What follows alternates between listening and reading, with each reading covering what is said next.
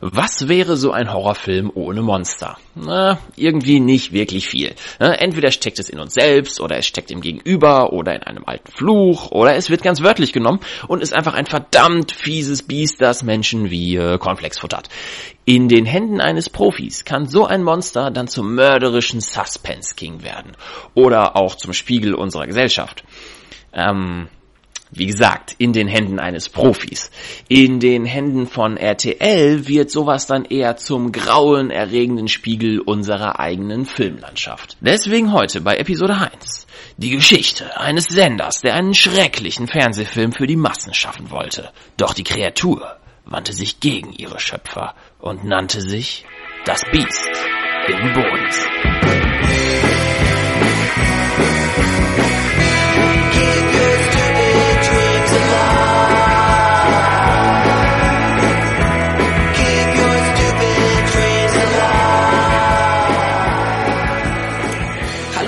Willkommen, liebe Freunde des schlechten Geschmacks hier bei einer neuen Folge von Episode Heinz. Heute bei ganz besonders mörderischen, heißen Sommertemperaturen und während wir hier alle nur in unseren Unterbuchsen und äh, Unterhemden sitzen und uns abschwitzen, wollen wir trotzdem versuchen, euch eine neue, fantastische Filmbesprechung zu liefern. Heute, ganz thematisch passend, ähm, zum Thema See, äh, das Biest im Bodensee.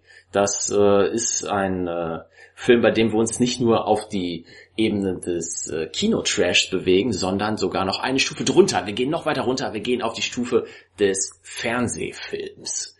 Das ist natürlich eine ganz besonders schlimme Stufe.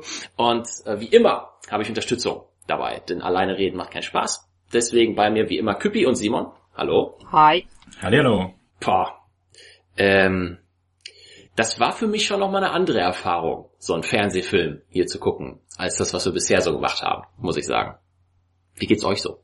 Ja, das ist für mich, das war für mich so dieser moderne Trash sozusagen, oder der, sagen wir mal so, der, halt, der, der, der Fernsehtrash, wo man halt, äh, irgendwie merkt, Budget ist schon immer noch eine Sache und, äh, ja, also da wurde wahrscheinlich viel dran rumgearbeitet und, äh, eine sehr einfache, auf sehr, sehr krassen Klischee, Klischees aufgebaute Geschichte, die dann äh, ja mit mäßig überzeugenden Schauspielern und mäßig und noch weniger überzeugenden Effekten quasi umgesetzt wird. Ja, wir machen mal eine, wir machen eine Reise zurück in die späten 90er, eine Zeit vor 9-11, in der anscheinend alles möglich schien und äh, irgendwo äh, bei, äh, ist von Pro7, glaube ich, der Film, ne? RTL meine ich. RTL. Irgend, ja. Tatsache, ja, RTL. Irgendwo bei RTL und in Bavaria Studios sitzen so ein paar motivierte junge Filmemacher, vielleicht auch alte Filmemacher und denken sich, äh, so, so, so ein Sci-Fi-Horror äh, Wissenschaftsding, das gibt's doch noch nicht. Da können wir doch mal was machen, so für die Abendunterhaltung. Und rauskommt ein Film über Wissenschaftler, die natürlich mit der Natur spielen, die Gott spielen wollen und ein ganz gefährliches Biest äh, im Bodensee kreieren. Ja. Äh, ich wurde ich wurde letztens in der Tat von äh, einem Rudel fliegender Ameisen ange, angegriffen. Oh. Und es war schon ähm, doch doch ein bisschen äh, gruseliger als ich dachte, als ich bei bei Ain't Rage noch dachte. Ich hoffe jetzt nicht beim nächsten Ausflug an den Bodensee, ähm, dass mir dieser komische Rancor-Verschnitt da über den Weg läuft. Ja, solltest du irgendwie merken, dass irgendwas am Bein zieht, geh nicht davon aus, dass es eine Alge ist, ne? Ja. Nee. Nee, besser nicht, besser nicht. Es ist ein Gummitentakel. Es ist mindestens ein Gummitentakel, wenn er nicht der sogar der, billig vom, animiert ist. Der vom Film noch übrig im See schwimmt. Mit besten Grüßen von RTL. Ja. ja es wäre teurer, ähm, das Ding wieder einzupacken. Dann lieber sich langsam absetzen lassen. Ja. Das war eine Marketing, äh, Marketing ähm, Aktion. Ja. Überall in Badeseen so Gummitentakel verteilen. Ja, damals so, das war Jetzt so. Das Biest im Bodensee. Biest im Bodensee. Bam, bam, bam. Das Biest im Bodensee. Bald. Ja, Viral Marketing. Es geht nichts darüber. Eben. Eben, eben. Ja, äh, wir, wir müssen ja jetzt irgendwie mal begreiflich machen, was wir da eigentlich schon wieder an Trash gesehen haben. Ne? Ähm, ja. Ich suche gerade nach den richtigen Worten. Ich, äh, also eigentlich müsste man als Zuschauer das Ganze kennen. Ähm, wenn man, wenn man schon mal so ein, wenn man schon mal ein Trash Trash-Film, Creature-Film sich angeschaut hat, dann kennt man die Story einigermaßen. Also natürlich gibt es irgendwie Jugendliche, es spielt am Wasser, es gibt äh, rätselhafte, das rätselhafte Verschwinden von Menschen und ähm, die Pseudowissenschaftler, äh, die das Ganze dann aufklären.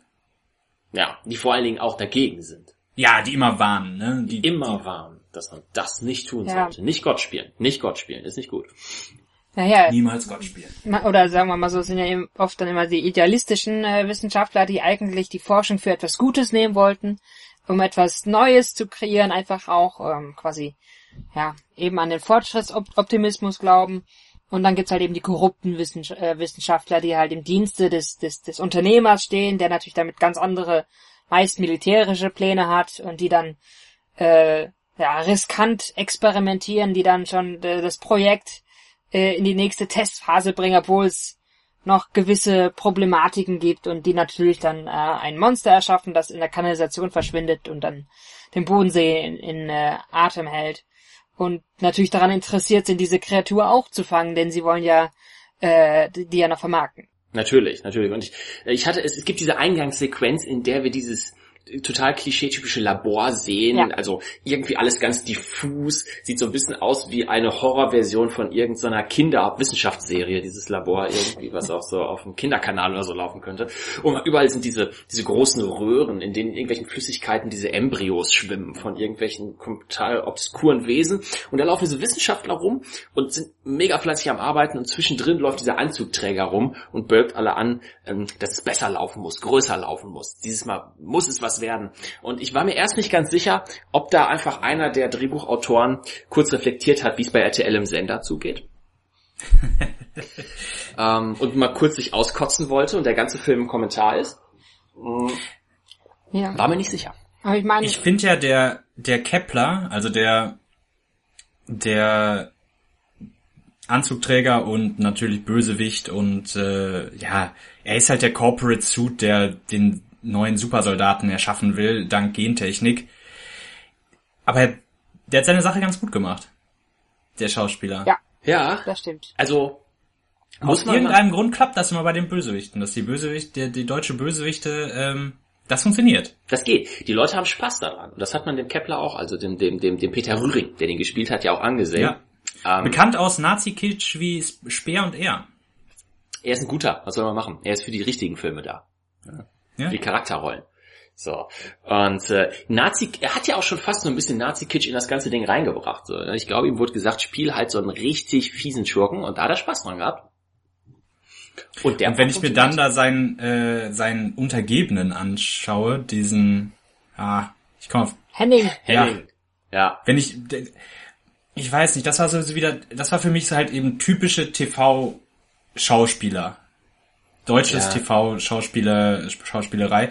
Es klingt halt, als würde er denken, er würde irgendwie im, auf, im Theater gerade auf den, äh, auf, ich weiß nicht, Shakespeare aufführen, nicht Shakespeare, äh, Schiller, die Räuber oder so. Ja, das stimmt. Aber als hätte man ihm dabei auch gesagt, spielen den Pädophilen.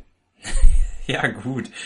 Aber stimmt, also gerade auch jetzt, wenn wir die, wir haben ja eigentlich auch trotzdem auch ein Heldenpaar, quasi halt eben der gute Forscher, der dann von seinem Projekt gefeuert wird, weil er die richtigen Fra Fragen gestellt hat. Äh, und äh, der dann eine Beziehung hat zu einer Frau, die auch eingeführt wird, von der wir erst nicht wussten, was hat sie überhaupt in diesem Film verloren, die auf die so ein Camp hat für schwer erziehbare Jugendlichen oder auf die irgendwie aufpasst. Mit denen sie am Bodensee segeln geht. Genau, Irgendwie. irgendwie mit diesen unglaublichen klischeehaften Jugendlichen, wo man denkt, ja, damit haben wir den Zeitgeist der, äh, Ende der 90er eingefangen. Leute, wir wissen genau, wie ihr nutshell. tickt, ja. Wir wissen genau, wie ihr spricht. Ihr, das seid ihr. Ja, und Das, wir haben euch verstanden. Wir haben, Ja. wir haben 43 Stunden lang Viva geguckt und haben euch verstanden.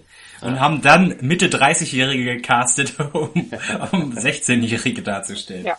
Und eigentlich brauchen wir euch nicht im Film, aber scheiß drauf. Ihr seid trotzdem dabei. Ja, also auf jeden Fall, wir haben da dieses, dieses ähm, geschiedene Ehepaar, diese beiden Forscher, äh, deren Ehe auch an der Arbeit zerbrochen ist, wenn ich mich richtig erinnere. Ja. Ne? Ja. natürlich. Ähm, Das ist, das ist Wie heißen die beiden denn nochmal? äh, Mark und Eva. Mark und Eva, genau. Gespielt von Barbara Rudnick und Stefan Reck. Ja. Ähm, und zumindest Barbara Rudnick äh, hatte doch damals schon einigen Fame. Durchaus namhafte Besetzung für diesen Film.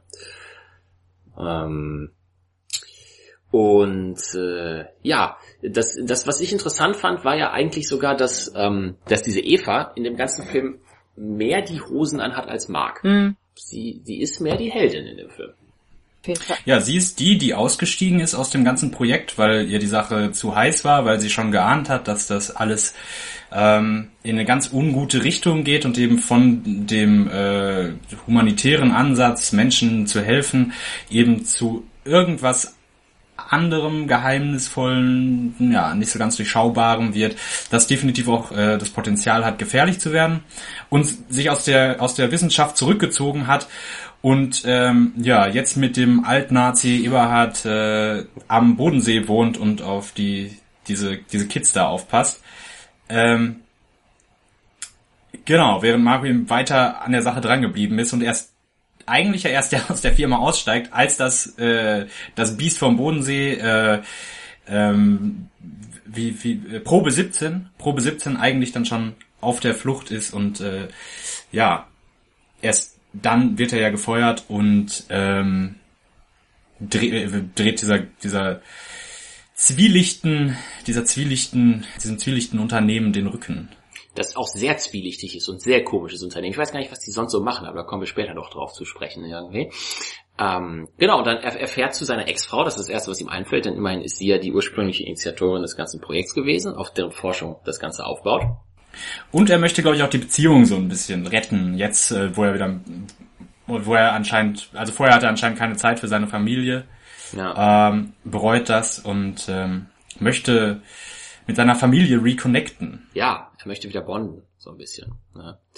Ähm, und stellt dann fest, dass seine Frau jetzt schwer erziehbare Kinder am Bodensee zum Segeln einlädt. Zusammen mit diesem alten Nazi, mit dem, in welcher Verbindung steht sie mit diesem Eberhard? Das Ist es habe ich mich auch gefragt. Was, was macht er eigentlich? Der, ich glaube, die, die hat sich da einfach. Eberhard macht da die, äh, führt da die Messstation. Ja, er, Er macht doch, der nimmt doch die ganze Zeit Wasserproben. ja. Aber Ähm, und das anscheinend schon seit, ich weiß nicht, Sein Leben seit. Mitte der 50er Jahre. sein Ja. Vater hat es vor ihm gemacht, sein Großvater vor ihm. Keine Ahnung. Und irgendwie, aber Der trotzdem, Vater warum kommt sie dann, also was macht sie denn an dieser Messstation da? Wie kommt sie denn da überhaupt hin? Also es ist Ich glaube, die Messstation und i- dieses komische, ihr Gelände, wo, wo sie da die, wo sie da diese schwer erziehbaren Kinder, äh, Kids äh, entertaint, sind doch ein und dasselbe Haus, oder nicht? Oder zwei? ja, das ist zwei ja alles nebeneinander in liegende Hütten. Ich, ich glaube, Ja, ja, ja, sie hat einfach das. Grundstück sich gekauft halt äh, für für dieses äh, Projekt mit den Jugendlichen und hat halt, halt noch da den alten Kerl und seine Forschungsstation dazu bekommen. Das war einfach noch, das gehört zum Grundstück dazu. Wie, Ja, wir müssen diesen Ja. senilen Knacker mit seinen Wasserproben halt dazu ja, akzeptieren. musste Da sie halt noch nichts machen. 50 Euro Abschlag bezahlen. Und So. dann, ja. Dafür darf sie sich jetzt sein komisches, grenzdebiles Geseierad anhören. den ganzen so. Es ist echt die beste Mentorrolle, die ich je in einem Film gesehen habe. Ja, weil sie so nutzlos ist. Ja. Alles, was er sagt, ist eigentlich immer die ganze Zeit, leck mich doch einfach beim Arsch. Lass mich doch einfach in Ruhe. Ich will nur Wasserproben nehmen. Ich will nur Wasser probieren. Es ist alles, was ich möchte.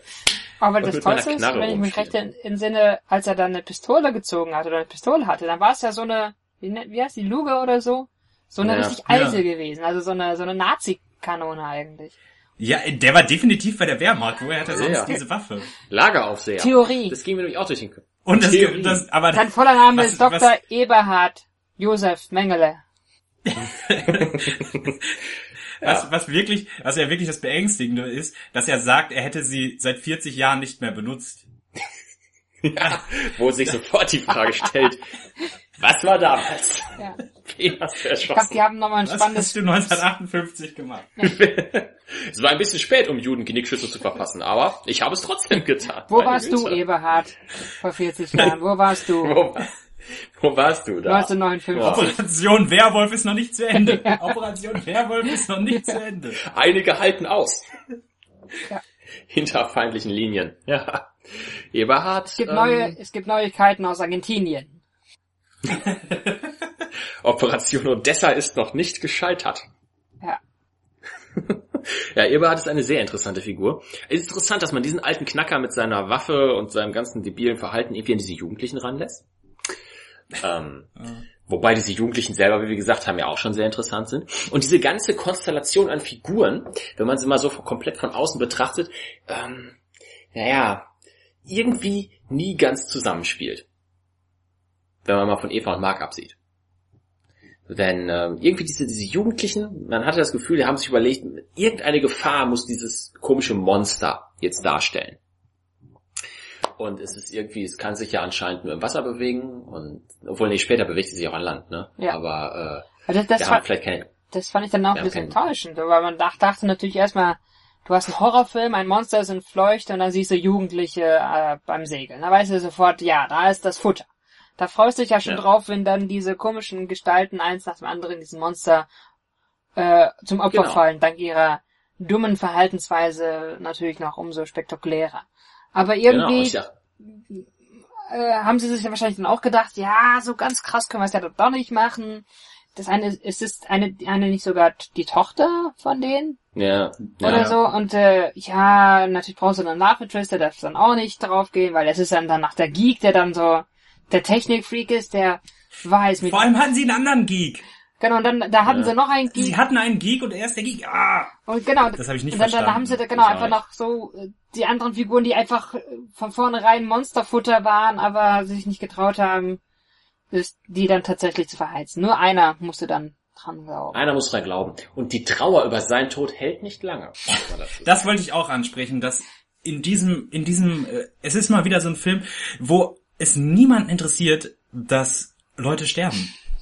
Ja, Absolut gar nicht. Ja. Das ist, das geht so, das ist so extrem, dass dadurch teilweise Spannung einfach verloren geht, weil ja die Charaktere überhaupt nicht darüber reflektieren, da- dass gerade jemand äh, sein Leben verloren hat wegen des Viech. Und das fängt ja sofort in der ersten Szene an, wo ein ähm, ja Wissenschaftler. äh, bemitleidenswerter Labormitarbeiter von äh, dem Viech auf der Flucht gleich ja zerbissen wird und ähm, ja, danach einfach Business as usual alle weitermachen, Ja. inklusive unseres Hauptcharakters. dem das auch scheißegal ist.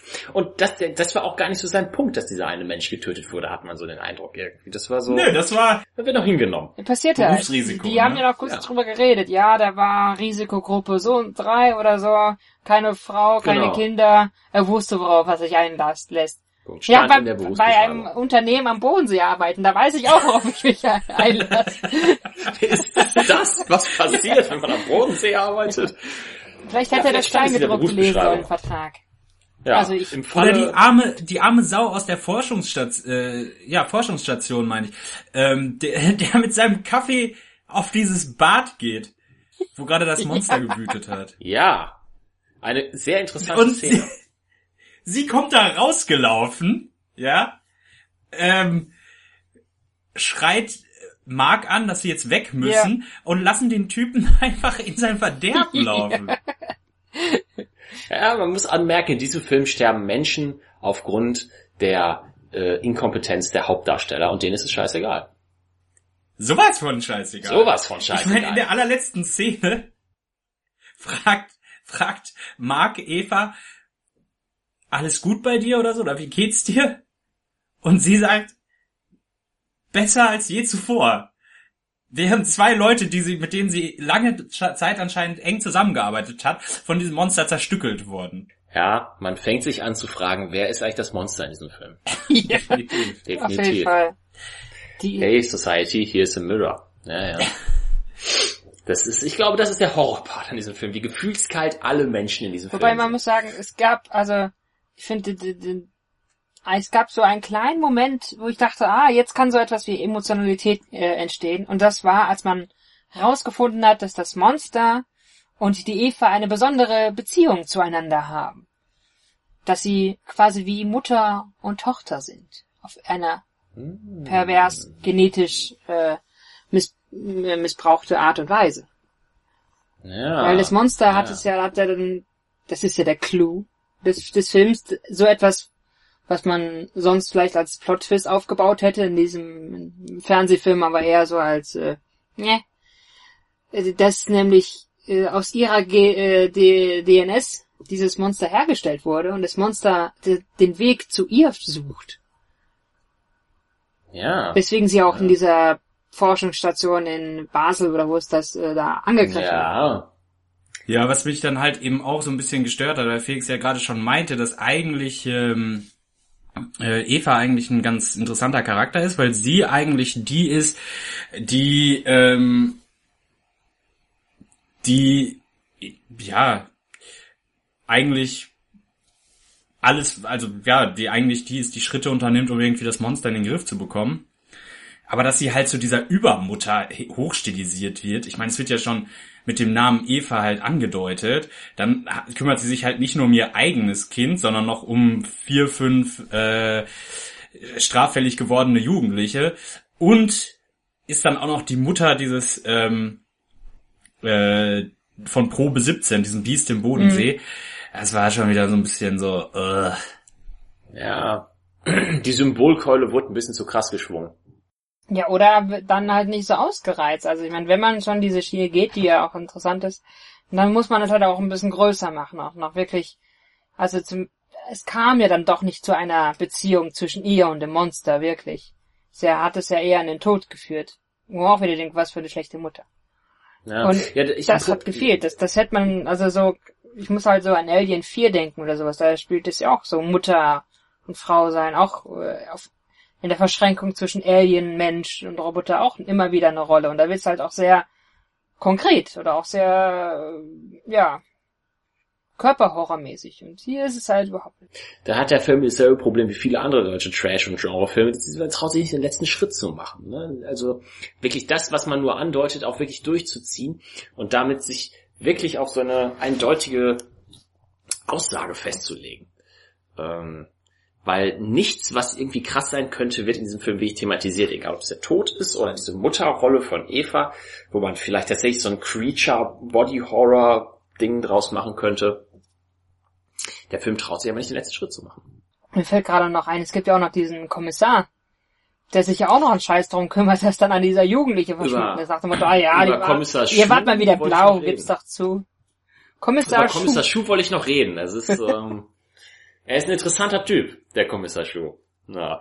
Er hat keinen Sinn in diesem Film. Ich dachte ja, er würde irgendwann nochmal irgendeinen Zweck erfüllen. Ja, wenigstens korrupt sein auf. oder, oder, äh, weiß ich nicht. Ja, die irgendwie an die Firma verpfeifen oder so. Also, dass da irgendwo noch dieses Zusammenspiel von, von Polizei und, und diesem komischen, seltsamen Unternehmen irgendwie ist. Aber ja, Kommissar bevor Schuh, bevor er auftaucht und irgendwie sich dann sofort als totales Arschloch entpuppt, ähm, dachte ich auch, vielleicht ist er so die Love Interest. Weil normalerweise bräuchtest du ja irgendwie noch das, dieses, dieses, äh, die, die, äh, diese Liebesbeziehung, diese Dreiecksbeziehung zwischen, damit Mark irgendwie, muss ja irgendwann auch um Eva kämpfen. Das kommt ja im Film auch überhaupt nicht vor. Also die Beziehung zwischen Eva und Mark ist irgendwie, wird ja, wird ja auch überhaupt nicht, äh, erforscht vom Film. Noch nicht mal auf Klischee-Ebene eigentlich. Nö, überhaupt nicht. Ist, also der Film interessiert sich jetzt nicht für irgendwelche Funktionen von Zwischenmenschlichkeit. Also diese Beziehung heilt am Ende einfach nur wieder über dieses Abenteuer, das sie erleben. Ja, ist ja logisch. Aber das, das trifft, glaube ich, ganz gut, dass der Film sich überhaupt nicht über Zwischenmenschlichkeit und Zwischenmenschlichkeit ähm, schert. Und das merkt man eben auch in den Dialogen, dass die Dialoge funktionieren nicht, weil es immer so ist, dass ein Charakter eigentlich nur dem anderen seine Dialogfetzen an den Kopf wirft, aber da kein, es, er ist, wir ist kein es ist kein richtiger Dialog, sondern es ist einfach, sind Monologe, die diese Charaktere in der gleichen Szene miteinander halten irgendwie. Ja, dieser Film hat einfach keine Resonanz, egal worum es geht, egal ob Menschen sterben oder auch so sich gegenseitig ansprechen. Menschen reagieren in diesem Film einfach nicht wirklich. Ja.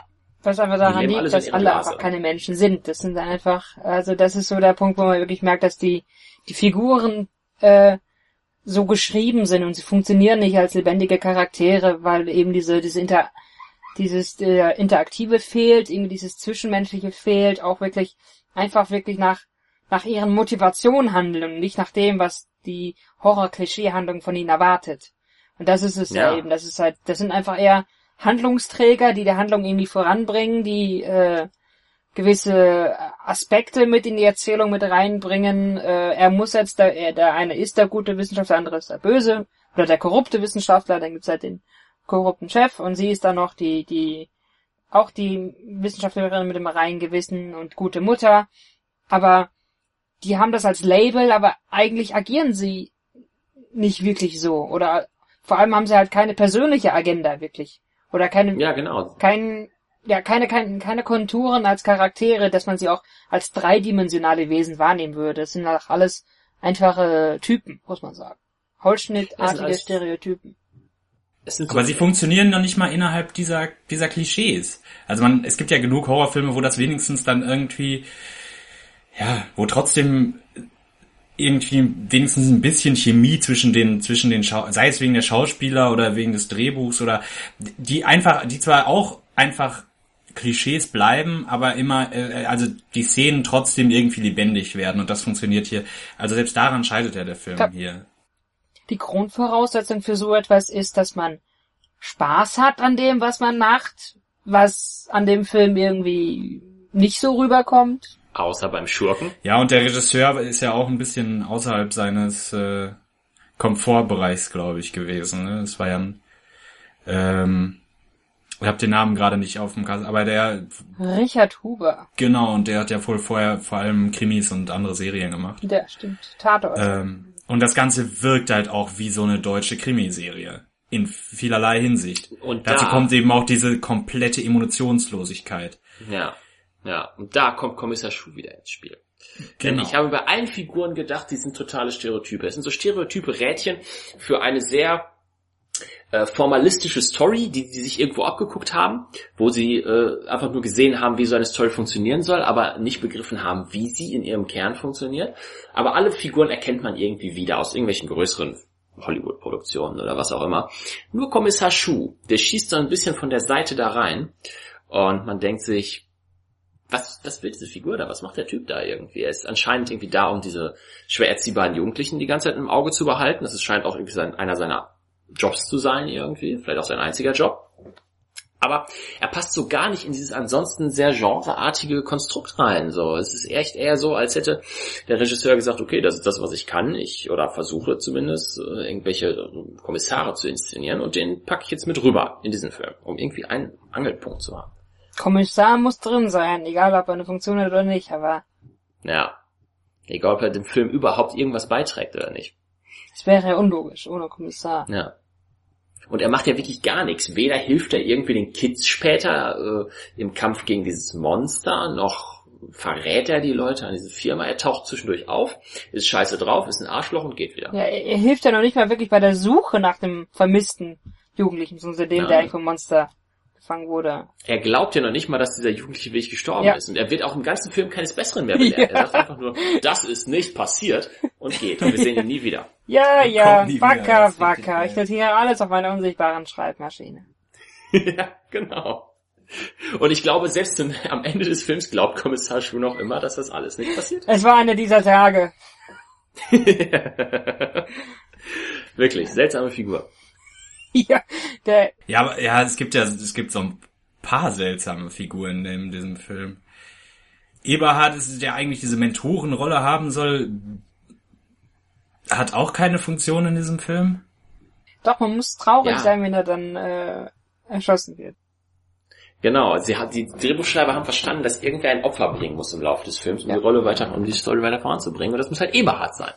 Aber er bringt weder die Story voran, dann denkt man, okay, wenigstens er bringt äh, die Pistole ins Spiel, seine alte Luger, mit, mit der er schon auf Partisanen im Osten Jagd gemacht hat. Aber äh, 1958. 1958 natürlich. Äh, und äh, dann auch das nicht. Ja. Ja, ja. Also um um, um äh, für, für die äh, um, um das mal also es gibt eine Szene, in der ähm, die Söldner, über die unsere ähm, unser unser zwielichtiges Unternehmen anscheinend verfügt, Natürlich. ähm, Weil ja, deutsche Behördenaufsichten anscheinend einen Scheiß auf sowas geben. oh, sie haben eine sehr nette äh, Söldnerbande da angeheuert. Ah, Privatarmee. Oh ja, sehr gut. Man muss ja immer vorbereitet sein, sage ich, nicht? Ja. Ja, das wird den Aktionären gefallen übrigens. Werden wir als nächstes, nächster Investitionspunkt, teure Söldnerarmee mit schwerem Gerät. Schicke Uniform überzeugt Und immer. schicke Jumpsuits für Ja. unsere Söldnerarmee. Leider mussten ein paar Stellen dafür gestrichen werden. Aber wir haben eine Söldnerarmee. Der Betriebsrat wurde gekündigt. Aber wir haben eine Söldnerarmee. Ja, ja, auch, auch der Anführer. Die sahen so ein bisschen aus wie aus so einem James Bond Film, ne? Ja, natürlich. Ja, das waren diese, die 0 auf 15 Handlange, die natürlich auch dann alle, die nämlich mal ein Namensschild haben, also keine Überlebenschance. Aber Null, auf äh, keinen Fall. Der, der Chef dieser Sicherheitstruppe war auch schon mal so ein typischer. Bornhack übrigens mit Namen. Da haben sie, also was anderes hätten sie sich auch, also was, was Martialischeres hätten sie sich aus den, aus den Fingern Ja. sch- bringen können. Bornhack. Ja, ähm, der natürlich auch so die Ja. Klischee-Rolle ist des, des, äh, des, des, des Handlangers, der einfach sein stur seine Befehle befolgt, natürlich äh, das genießt, was er macht, nämlich Knochen äh, brechen, äh, über me- gerade genug Intelligenz verfügt, um nicht äh, zu dem äh, dem Protagonisten äh, geistig unterlegen zu sein, aber nicht intelligent genug zu sein, um weitsichtig zu erkennen, dass das alles Schmu ist, dass das alles äh, Ja. ziemliches äh, Selbstmordkommando ist, was er da eigentlich anführt. eigentlich hätten er und Eberhard sich gut verstehen müssen. Aber auch der wird relativ, äh, ja, emotionslos eigentlich von der Bühne geputzt, ne? Der wird dann irgendwann vom Monster einfach ähm, aufgefuttert, aber ohne, dass das groß in Szene gesetzt wird. Ähm, ja, auf jeden Fall er und seine seine Jumpsuit-Truppe äh, versuch, kommen irgendwann zu diesem komischen Haus Schrägstrich Messstation, ähm, das Eva mit den Jugendlichen und eben Eberhard äh, bewohnt und wollen Eva entführen, woraufhin eben Eberhard seine Luger zückt ähm, und einen dieser seiner dieser Handlanger gefangen nimmt, äh, woraufhin der Film den ältesten Trick der Welt verwendet und ähm, ja der groß der der Ober wie, wie heißt der Bornhack Bornhack. erschießt seinen eigenen Untergebenen und danach Eberhard Because he can. und dann stellt sich heraus, dass der Untergebene eine kugelsichere Weste trägt. Clever. Tada! Ja, das war das einzig Coole da. Ich dachte so, ja, das ist der Klassiker. Der, der, den kümmert, der kümmert sich einen Scheiß um seine eigenen Leute und er ist so, so ein äh, kaltblütiger Bastard, dass er einfach einen erschießen würde, wenn, wenn er ihm im Weg steht. Aber das war dann immer eine nette Wendung. Und aber auch wieder so eine Sat 1 RTL Sache wie, nein, das können wir auch nicht machen, das ist viel zu brutal. Um Gottes Um Willen. Gottes Können wir Willen. da nicht irgendwas dran ändern? Es ist doch Abendprogramm. Da gucken doch Kinder zu. Da, damit Ja. die Tante Erna Also so auch noch richtig viel Sinn hat die Szene nicht ergeben. Und warum hat er dann Eberhard erschossen? Ich meine, Eberhard war dann eh eigentlich... Naja. Er war für die Waffe eine größere Bedrohung für sich und die Leute, die er eigentlich schützen wollte, als die äh, Jumpsuit-Polizei. Ja, und ich habe gedacht, der. Typ hat die seit 40 Jahren nicht mehr abgefeuert. Aber dafür war sie noch sehr gut in erst Schuss. von Das erzählt er. Ja, gut. Ja, gut. Kommissar Schuh könnte da wahrscheinlich was ganz anderes erzählen. Endlich haben wir ihn, den Bodenseemörder. Man hat Der auf 50 Leichen Migranten gefunden. Jagd macht. der auf, auf Migranten schießt aus dem Hinterhalt. Seit 40 Jahren. Es verschwinden Flüchtlinge seit äh, 5, 20 Jahren, seit 40 Jahren. Irgendwelche Drähte über Straßen spannt. Und wenn Leute mit ihrem Cabrio da durchfahren, sie aber enthauptet. Oder Fahrradfahrer. Oder auch alles andere. So. Ja, Giftfallen für Tiere auslegt. Eberhard ist zu allem fähig. Und wenn man auch noch, wenn man, gut, das ist auch ein äh, Spoiler, aber ähm, Eberhard ist im Endeffekt auch ähm, äh, trägt Schuld daran, dass äh, die quasi eine eine lebende Gewebeprobe in die Hände der Regierung fällt. Ja. Ja. Ähm, Denn er sammelt ja so ein Tentakel ein und packt das in eins seiner Messgläser. Äh, Gläser. und das fällt am Ende nämlich der äh, dem Bundesministerium für was? Für Forschung oder so? für Umwelt? Ich bin mir nicht ganz sicher. Oder Forschung in die Hände? Ja. Da hat sich der Film ja noch eine Hintertür für einen zweiten Teil äh, Ja. Ja, aufgelassen. oder halt natürlich sagen wollen, das Böse äh, ist nicht ganz aus der Welt zu vernichten und äh, das Happy End ist nur ein scheinbares. Ja. Ja. Nur weil Eberhard tot ist, ist das Böse noch nicht besiegt. Perfekt. Ich meine, äh, ja. Ja. Kommissar Schuh hat eh nichts unternommen, auch gerade gegen äh, Eberhard nicht. Das Aseland verschwinden ist wahrscheinlich für ihn genauso interessant, dass Jugendliche einfach verschwinden. Kommissar Schuh interessiert sich einen Scheiß für irgendetwas. Kommissar Schuh muss diesen Fall aufklären, wer das Auto in einen Klamottenladen reingesetzt hat. Das ist nämlich eine wichtige Ja. Frage. Ja, genau. So. Oder wenn, wenn dann gerade mal wieder äh, in einem Park äh, Geldautomat überfallen wurde oder sowas. Das ist natürlich wichtig. Ja. Wer, hat, wer hat den geknackt oder wer hat äh, Graffiti an die Polizeiwand gesprüht? Ich glaube, Kommissar Schuh ist da halt auch ein Opfer. Ne? Da- Kommissar Schuh ist ein Opfer spießiger, süddeutscher, schwäbischer äh, Mentalität. Die Leute wollen halt erstmal sowas wissen. Waren das die Jugendlichen oder nicht? Und da muss Kommissar Schuh Antworten liefern. Aber es interessiert jetzt natürlich keinen, ob irgendein Weltkonzern irgendwelche fiesen, fiesen Pläne hat. Denn solange keine Steuerzahlergelder für dieses Monster draufgehen, ist es ja alles gut. Ja, ich meine, dass dann tatsächlich Steuerzahler drauf, für, für draufgehen, ist eine andere Sache. Gut. Aber selbst das äh, besser als das Geld, ne? es geht um die Gelder. Ja. Ja. Aber äh, äh, vielleicht können wir mal kurz über den Humor des Filmes sprechen. ja. Weil das der auch stellenweise äußerst befremdlich war. korreliert ganz stark mit diesem einfach kein Trittgefühl haben für Situationen und äh, Resonanzen auf Dinge. Aber ja, ja, er ist grenzwertig. Ja, mein Lieblingsspruch war dieses komische, ähm, als Eva Marco erzählt, von der Forschungsstation diesen, dieses äh, Bon mot erzählt, wenn einer ertrinkt, dann, ähm, dann wird hier ähm, ein gutes Aaljahr vorhergesagt, woraufhin Marco fragt, Wahljahr? Und sie sagt, Aaljahr. Und er, Aaljahr. Und das ist ja. der Dialog. Ah ja. Ah ja. Und, und auch ungefähr mit so viel Liebe wie von mir gerade vorgetragen. Ja. Also es war höchst befremdlich teilweise, was, was dafür, was dafür für Versuche von, von, von Humor mit reingenommen wurden in diesen Film. normalerweise würde ich an so einer Stelle sagen, ja gut, es ist halt die Synchro, da konntest du nichts Besseres draus machen, da mussten sie irgendein amerikanisches Original übersetzen, aber nein, es ist einfach, sie hätten jede Chance gehabt, was anderes zu machen. Und sie haben sich dagegen entschieden. Ja. Aber das ist halt 1999, das muss man verstehen. Das war vor 9-11, die Leute konnten über alles lachen. Was übrigens Tja. interessant ist, ich habe es gerade eben recherchiert, der Drehbuchautor, also ich habe erstmal war erstmal erstaunt, dass es tatsächlich einen Drehbuchautor gab Namen hergibt dafür. und das nicht alles einfach nur auf Basis eines Treatments oder einer einer einer Outline geschrieben auf einer Serviette verfilmt wurde. Eines Gesprächs in der RTL-Kantine. Ja. er ist Ey, wie verrückt wäre das, wenn jetzt hier aus diesen Rohren ein riesiges Monster rauskommt. verrückt. Schreib das mal auf, schreib auf, schreib mit, schreib mit, schreib mit. los, los, sch- schreib schneller, wir drehen schon. Die Kamera läuft. Mann, die Kamera läuft, die Leute brauchen was zu sagen.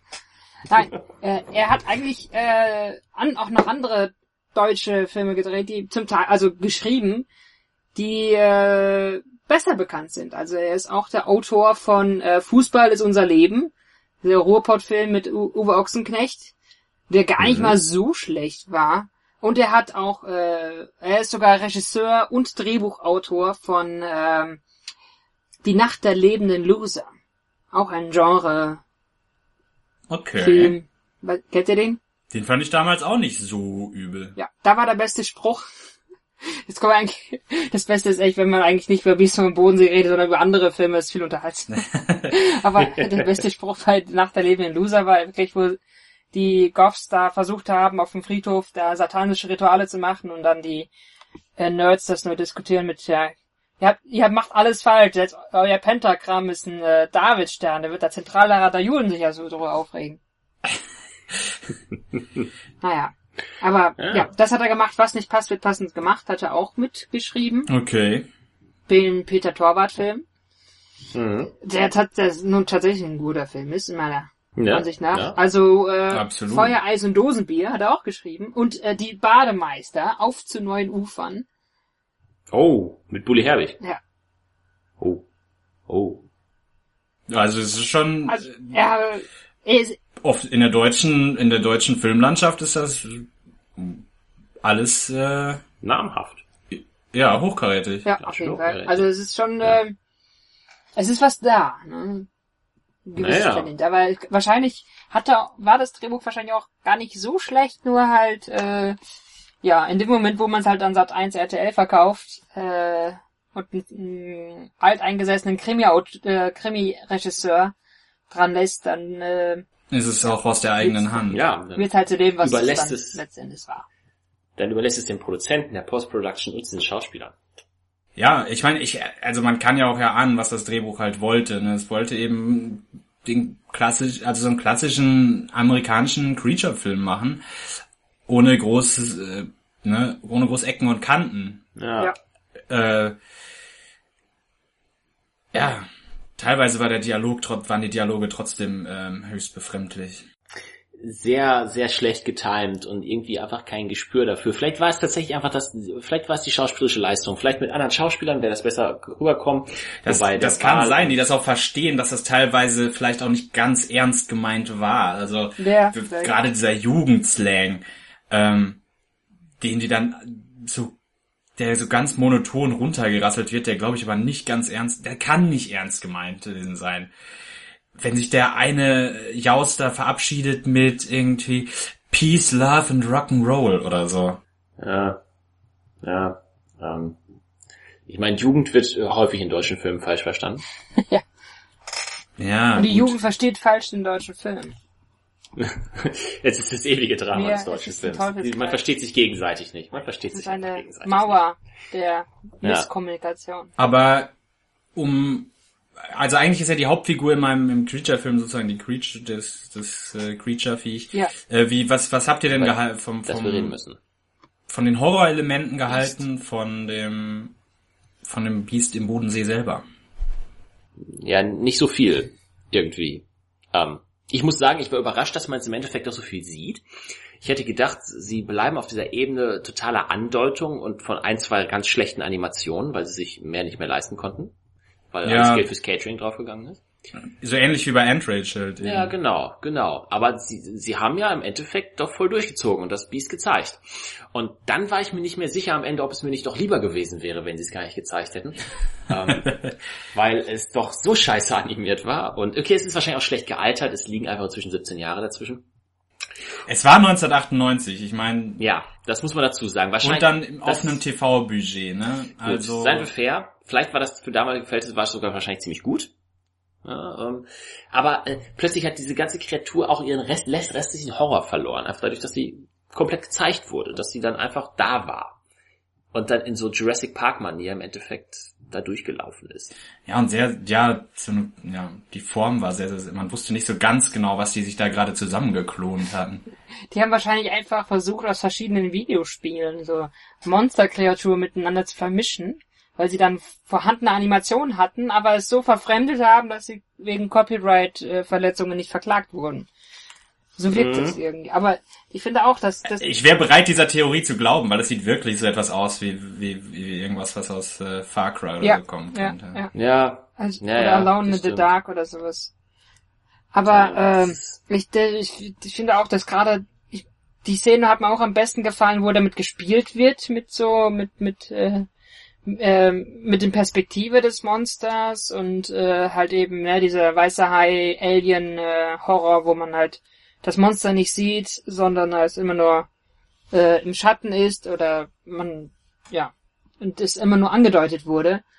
Und das eigentlich viel gruseliger ist, als dann äh, diese schlechte Animation zu sehen, weil da natürlich dann auch, also das, das Monster sollte mal so eine Bedrohung darstellen, aber es war es irgendwie auch gar nicht. Also es war irgendwie ziemlich lame. Es hat einen ziemlich geringen Bodycount äh, eigentlich geschafft in seiner kurzen Daseins äh, in seinem kurzen Dasein am Bodensee. Also da hätten mir auch viel mehr Opfer äh, mehr gefallen, muss ich sagen. Also es war Mhm. einfach es war ein normales, ein bisschen verwirrtes, unglückliches Tier.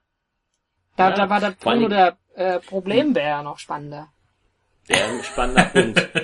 Eberhard hat Oh. mehr Leute auf dem. Ich hatte definitiv mehr Leichen im, Bodensee. Aber woher, woher kam dieses Tentakel? Muss ich mich gerade mal fragen, wenn ich drüber nachdenke. Weil das Viech ja ständig mit Tentakeln Leute unter Wasser zieht. Ja. Es war doch Aber vorne wenn so ein Krokodil und hinten ist es doch so komisch Tentakel ähm, K- Krakenviech, oder? Habe ich es richtig in Erinnerung? Ich, ich weiß es, ich konnte es nicht wirklich ähm, sagen. Also es, es war schon, für mich, es war schon fast der, der Versuch, ein, ein, einen, ein Monster aus, aus der Lovecraft-Mythologie darzustellen, denn du konntest wirklich nicht sagen, was das eigentlich für ein Ding ist und äh, warst davon überzeugt, dass es äh, jeglichen physikalischen, biologischen Gesetzen unserer Welt widerspricht. Aber ja, äh, ja. Ich musste die ganze Zeit an den Rancor Star Wars denken.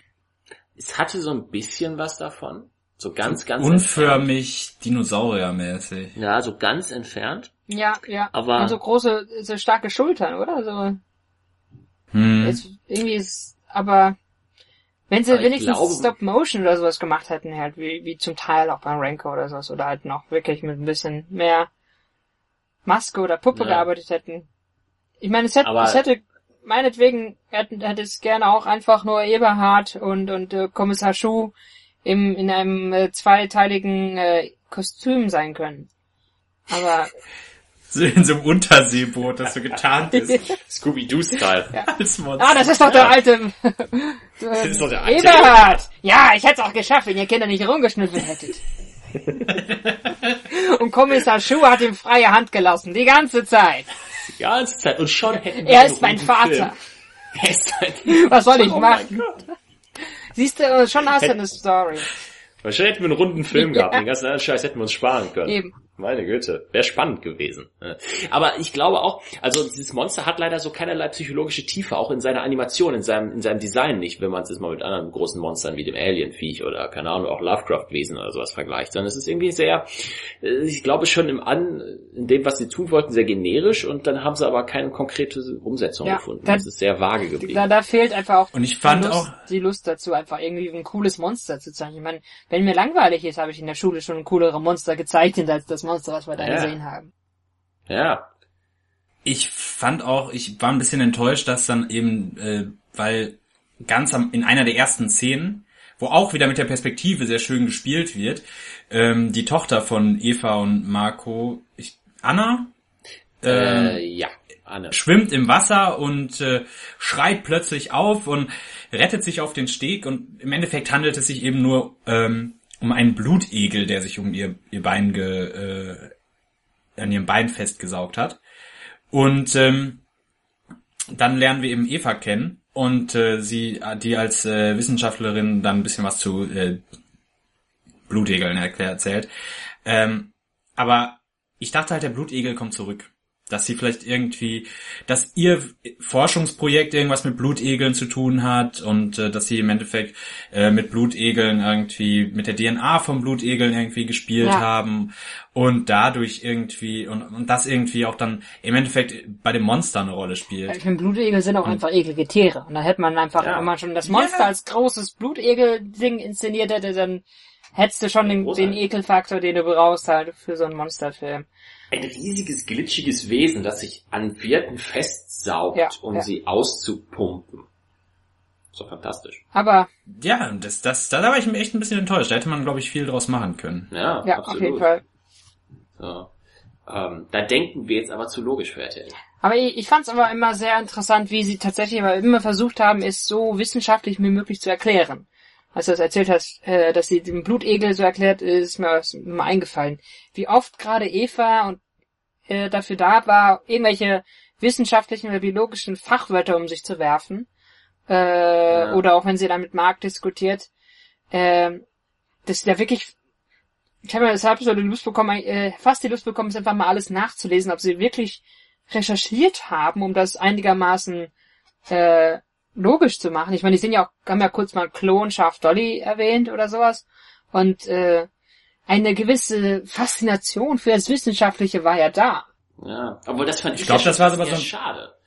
so ein typischer Anfall von so einem Drehbuchautor, der irgendwie für zu einem Thema recherchiert ja, hat und dann unbedingt auch ein bisschen was ja. von dem Wissen in seinen Trash-Film Und allein die drei Monate, die er da verschwendet hat, irgendwie mit einzubringen. Ich fand das schon fast ja. ein bisschen schade, weil man dadurch das Gefühl hatte, der, der, Film schämt sich fast so ein bisschen für sein eigentlich unrealistisches Sujet, indem er versucht, es irgendwie auch noch zu erklären, ja. anstatt das einfach als gegeben hinzugeben. Und die Stellen, wo er Logik bräuchte, nämlich dann, warum Menschen nicht auf Tode reagieren oder generell einfach nicht zwischenmenschlich funktionieren, jede Logik fahren lässt. Nur an dem eigentlich in seinem Kernpunkt, wo er keine Logik bräuchte, weil er es jetzt einfach mal als gegeben hinnimmt, da fängt er an, logisch zu sein zu wollen. Das ist so, warum? Warum? Hört auf, euch für euer Thema zu schämen, sondern zieht einfach durch und habt Spaß dran. Glaubt ihr, äh, ich hatte manchmal so ein bisschen das Gefühl, dass da auch noch ein bisschen was im Drehbuch an Subtext eben drinsteckt. Also das vielleicht auch was, also ich meine die Aussage, ja, spiel keinen Gott und ähm, Gen, bla, Gentechnik, ähm, klar, das wird angesprochen, aber vielleicht auch so diese Geschichte, ich hatte halt kurz ganz kurz so das Gefühl, dass auch vielleicht irgendwie noch ein bisschen Subtext drinsteht, was äh, klassische Familie und so weiter angeht. Ja. Das, äh, weil das ja so eine, weil Eva ja im Endeffekt da so eine Patchwork-Familie großzieht, als äh, zumindest zu dem Zeitpunkt dann als in Anführungszeichen alleinerziehende Mutter. Ähm, also auch so ein bisschen was über, doch noch ein bisschen was drinstecken könnte über die, ja, so über Muttersein, Familie, ob das wirklich alles irgendwie so über Genetik läuft oder eben das mehr zu einer Familie gehört als eben nur DNA. Also das, das habe ich mich kurz gefragt, ob da nicht doch irgendwie noch ein bisschen mehr im Subtext steckt, als man vielleicht denkt. Ich glaube, der Film hätte das Potenzial gehabt, da noch mehr zu verhandeln, aber dafür reißt das auch nur zu sehr an, weil diese Kids wird zu schematisch verwendet werden und alles andere auch zu schematisch ist. Einfach, es ist da, hat man das Gefühl, weil die Leute den Eindruck hatten, es müsste da sein, aber der Subtext wird nicht jetzt weiter ausgeführt. Vor allem auch, es war halt da, weil es da sein musste, aber dann wussten trotzdem äh, die Leute nicht wirklich, was damit anzufangen. Weder Ja, die Kinder genau. wirklich dann ans Monster zu verfüttern, noch mit denen auch irgendwie eine spannende, kurze Story zu erzählen, oder so zumindest einfach die Typen so auszugestalten, dass da halt eine lustige Dynamik, so ein Comic Relief entstanden wäre, sondern irgendwie, ja, wir haben so diese Klischees und irgendwie sind sie in den Filmen drin, äh, aber als ob sie halt wirklich so ein Keine hat einen Arc, ne? Keine hat einen keine, Arc. Keine, keine Figur hat einen Arc. Ja, Das ist echt das, das große Problem. Das- Im Endeffekt, gut, außer vielleicht Marco, der versteht, dass man Zeit mit seiner Familie, dass das vielleicht wichtiger sein könnte als, als Arbeit, was im Endeffekt dann aber am Ende auch total untergraben wird, weil dann seine Frau sagt, nö, lass doch für das äh, Bundesministerium arbeiten. ja, ist auch cool. Äh, Das Ähm, ist dann auch das Happy End, ne? Lasst uns fürs Bundesministerium arbeiten. So stellen wir das, uns das dann auch vor. Ja, Ja, da so sind die Menschen es gut ist ein. Horrormovie. Es ist ein Horrormovie. Ja, es ist ein, so sieht ein Happy End in Deutschland aus. Entweder du gehst auf der So Kirmes und wirst erschossen oder äh, Du landest du endest bei der, beim Bundesministerium. Geil, endlich wieder Bürokratiemonster. Ja, ähm, das Ding ist halt auch, dass der Film irgendwie nie so ganz genau wusste, was er jetzt möchte. Ne? Also du hast dann diese Andeutung eines eines Teenie-Horrorfilms, aber das will er dann doch irgendwie nicht. Und dann lässt man es eher zu so einer Art Alien-Horrorfilm werden. Und das geht dann so weit, dass er der Film irgendwie alles und nichts möchte, dass er sich einfach auch auf auf auf, auf Szenen und auf, auf Topper einlässt, die irgendwie keinen Sinn machen. Wenn wir am Ende da diese Verfolgungsszene haben, wo diese Söldner Jagd auf das Monster machen in der Firma und man irgendwie, glaube ich, so eine bedrückende Alien-Psychoatmosphäre entwickeln möchte und ähm, man alles durch diese Nachtsichtbrillen sieht von diesen Söldnern und man sich so denkt, es ist doch gerade Licht an, warum habt ihr Nachtsichtgeräte auf? Weil wir es Aber scheißegal, Hauptsache sie haben Nachtsichtgeräte, man braucht ja diesen Effekt da drin. Ja, genauso wie der Effekt mit der VHS-Kamera, mit der sie da irgendwie filmen, als einer von den äh, Kids gefressen wird. Ja, Ja. Da, da hat man auch so wenig draus gemacht eigentlich. Ja, man hat alles verwendet, was irgendwie ging, was einem in den Kopf gekommen ist. Als hätten sie irgendwie beim Brainstorming tausend Ideen in die Mitte geworfen und hätten dann vergessen, so ein paar davon wieder rauszufischen. Sondern das ganze Kuddelmuddel genommen. Es sei es leider um, es drängt. Was sagt ihr? Top, Flop, Doppeltop, Flop, Flop. Ähm, auf jeden Fall äh, Flop. Also es ist ein Film, der, wenn er nochmal gekürzt wäre um die Hälfte ungefähr, so für 40 Minuten dann vielleicht funktionieren würde, weil er dann nicht so langweilig wäre, aber so an, an ich, wenn man jetzt an TV, T-Horror-Sachen äh, denkt, wie jetzt äh, High Alarm auf Mallorca, an so etwas kommt er halt nicht ran, auch vom Unterhaltungswert. Ähm, es sei denn, man möchte sich ausspinnen, was für eine Spin-off-Geschichte eigentlich mit Eberhard am Laufen ist und ob er jetzt wirklich der Vater ist vom Kommissar Schuh oder nicht. So, da stimme ich nämlich zu. Also wirklich, es ist äh, bis auf Eberhard und Kommissar Schuh, die ein fantastisches Doppel ergeben hätten in einem fantastischen Buddy-Movie.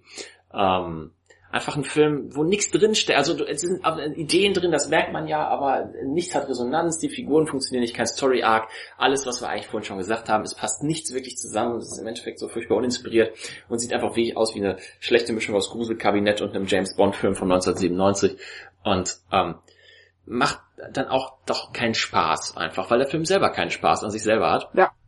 Und äh, wahrscheinlich ist er trotzdem noch ein besserer Film als Jurassic World, aber trotzdem würde ich ihn jetzt nicht weiterempfehlen. Ich finde, man, also schimmert immer mal wieder, wir haben es angesprochen, eine gute Idee durch. Ich mochte auch zum Beispiel, die Szene muss ich doch nochmal ehrenhalber nennen, die Szene mit dem Mob, als äh, Eva auf der Toilette sitzt und äh, plötzlich kommt irgendwas äh, Schleimiges und durch die Tür und es ist dann nur die Putzfrau, die da gerade mobbt. Ähm, fand ich gut. Fand ich, fand ich eine, fand ich eine schöne Szene, weil da wurden Erwartungen schön enttäuscht. Ähm, immer mal wieder blitzt da das Potenzial des Filmes durch. Nur, ich würde echt sagen, es scheitert irgendwie an den Schauspielern, die und und äh, ja, dass keine Chemie zwischen den Charakteren eigentlich entsteht. Ähm, und eben selbst dieses eigentlich relativ, das Skript ist halt relativ straightforward, die Story ist relativ straightforward, aber ähm, selbst das kriegen sie nicht ganz hin umzusetzen. Ich fand auch, es war einfach so, als hätten sie quasi die Blaupause für einen tollen Kultfilm in die Hand bekommen, aber es waren halt Instruktionen in einer Sprache, die sie nicht lesen können, deswegen konnten sie es auch nicht irgendwie umsetzen, haben stattdessen äh, geguckt, ah, das, das kann man einfach auch so zusammenbauen, wie es bei so einem Ikea-Regal, ist ja selbsterklärend, äh, war es dann doch nicht. Ja. Hätte man eben, hätte man das Ganze, ich, ich glaube wirklich, dass die, die Schauspieler nicht ganz, also hätten die Schauspieler einfach Spaß gehabt mit dem, mit dem Trash-Faktor, der dahinter steckt, dann wäre das ein besserer Film gewesen. Stattdessen hat der Regisseur anscheinend versucht, einen Krimi zu drehen. Das ist auch wirklich dieses dröge Krimi-Dingen, das da mit, mit komischen, ja,